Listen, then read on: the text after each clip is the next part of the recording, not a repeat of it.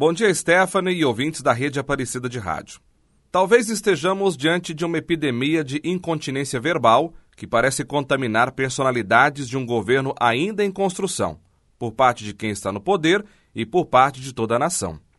O termo incontinência verbal é título do editorial da Folha desta sexta-feira e faz referência à forma como o ministro Paulo Guedes expõe suas ideias, às vezes preconceituosas, pejorativas, discriminatórias. Muitos economistas ficam assustados com tal comportamento do colega.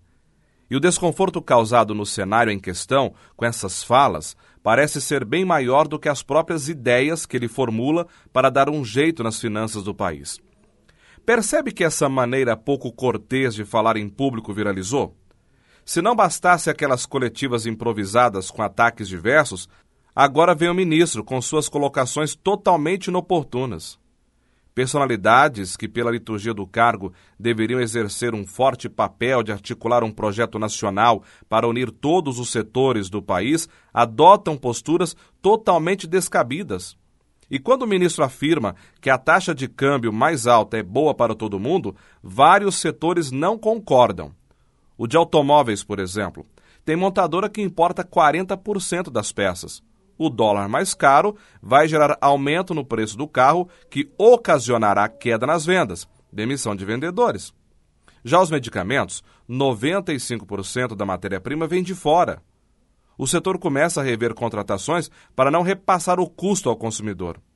E o pão francês? O trigo é importado. Se o dólar subir, o preço do pão sobe. Simples assim.